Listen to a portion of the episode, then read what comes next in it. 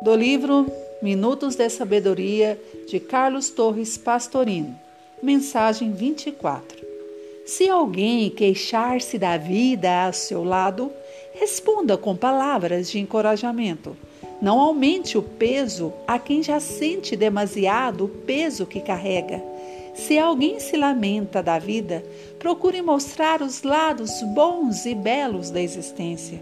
Não contribua com suas próprias lamentações para o desânimo do companheiro.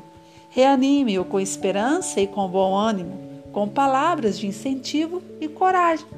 Talvez desse remédio dependa a cura de seu coração desalentado.